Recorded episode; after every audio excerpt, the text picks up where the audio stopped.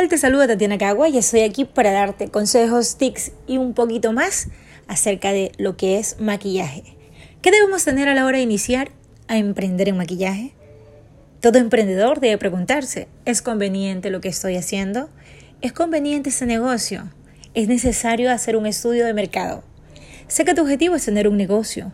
Sin embargo, no hay que saltarse las etapas de este lindo proceso de emprender. Vive los procesos y crea recuerdos.